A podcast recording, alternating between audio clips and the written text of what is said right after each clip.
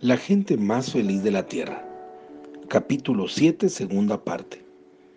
El proyecto pareció recibir su bendición final al saber con seguridad que la señora Newman, la diligente enfermera que había estado con nosotros cuando cada uno de los niños había venido a casa del hospital, vendría con nosotros, de modo que Rose podría tocar el piano en las reuniones.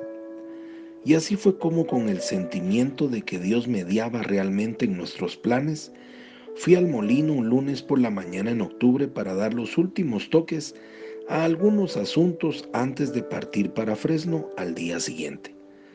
Para sorpresa mía, nuestro contador, Maurice Brunache, estaba de pie en medio de la puerta de entrada. El color de su rostro era como el fino polvillo de harina que se asienta sobre todo el molino ha sucedido, Demos. Y tenía unos papeles en la mano. ¿Qué es lo que ha sucedido? El precio límite. El mercado de Chicago abrió esta mañana sin él. Estupendo, Maurice. Es lo que estábamos esperando. Algo en el rostro de Maurice me hizo callar. Lo seguí en silencio hacia la oficina, tomó una silla y eso mismo hice yo. Me temo que no es tan estupendo, Demos quiere decir que los precios no cambiaron. Sí cambiaron, pero bajaron. Consultó el papel que tenía en las manos. En nuestro inventario actual hemos perdido 10.500 dólares, pero nos siguen entregando material cada día.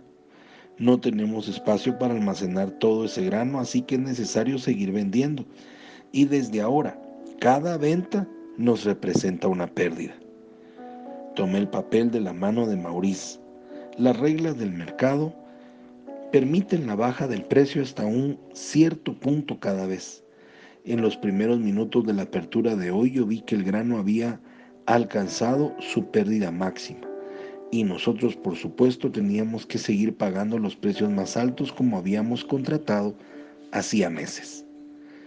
Esta baja de precios no ha llegado al final todavía y sigue puedes arruinarte de esa forma, Demos. Salí del molino como atontado. Era una locura. No tenía sentido y sin embargo estaba sucediendo.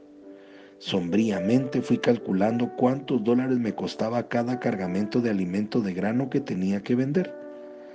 Al día siguiente, martes, cargué la lavadora de ropa de Rose y algunos muebles en un camión y lo mandé a Fresno. Cuando regresé a casa el teléfono estaba sonando. Era Maurice. La tempestad sigue de nuevo, Demos. Cuando el mercado en Chicago abrió, una vez más, contra todas las predicciones, el precio del grano ha vuelto a bajar al máximo permitido por el mercado de cambio. En menos de una hora hemos vuelto a perder más de 10 mil dólares. Creo que el viaje a Fresno no se presenta en un buen momento me dijo Maurice. Me imagino lo que esta campaña ha tenido que significar para ti. Ha tenido que significar. Bueno, no es que no puedas irte, Demos, pero no estás allá. Sí, estaba, pero mi mente había retornado años atrás a una promesa que había hecho y los negocios de Dios iban a ser primero antes que la familia, antes que la lechería, antes que cualquier otra cosa en el mundo. Tengo que seguir adelante, Maurice. Mira, esa caída de precios ha sido una cosa rara. Volverá a subir y nos mantendremos en contacto por teléfono.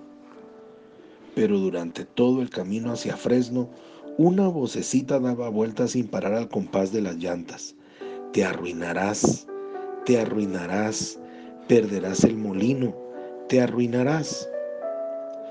Estaba colocando la cuna de Steve en la casa de la calle G al final de la tarde cuando escuché un grito proveniente de la cocina donde Rose y la señora Newman estaban guardando los platos.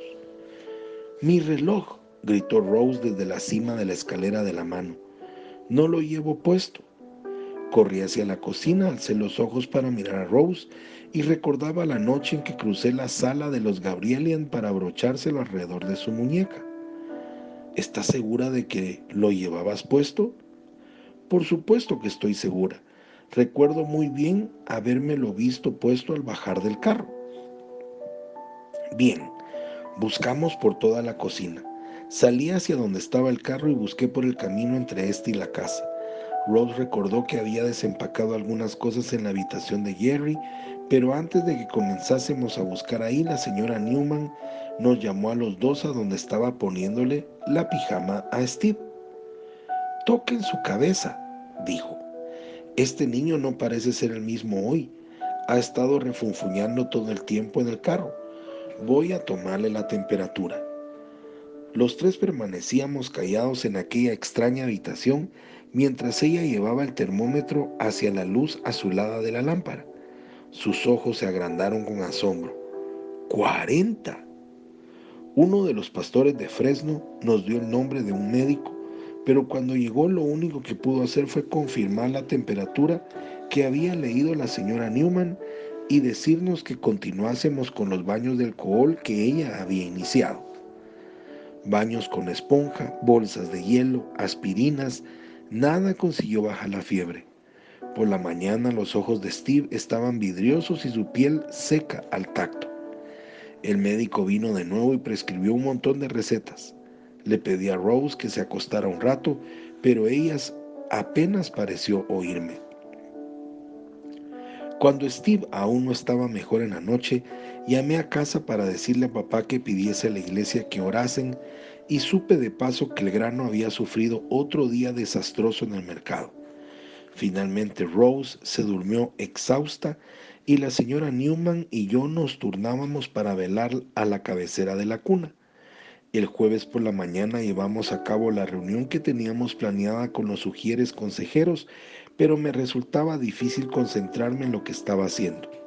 Me mantenía llamando por teléfono a la casa de la calle G solo para seguir escuchando ningún cambio. Está muy colorado. Parece que le cuesta tragar.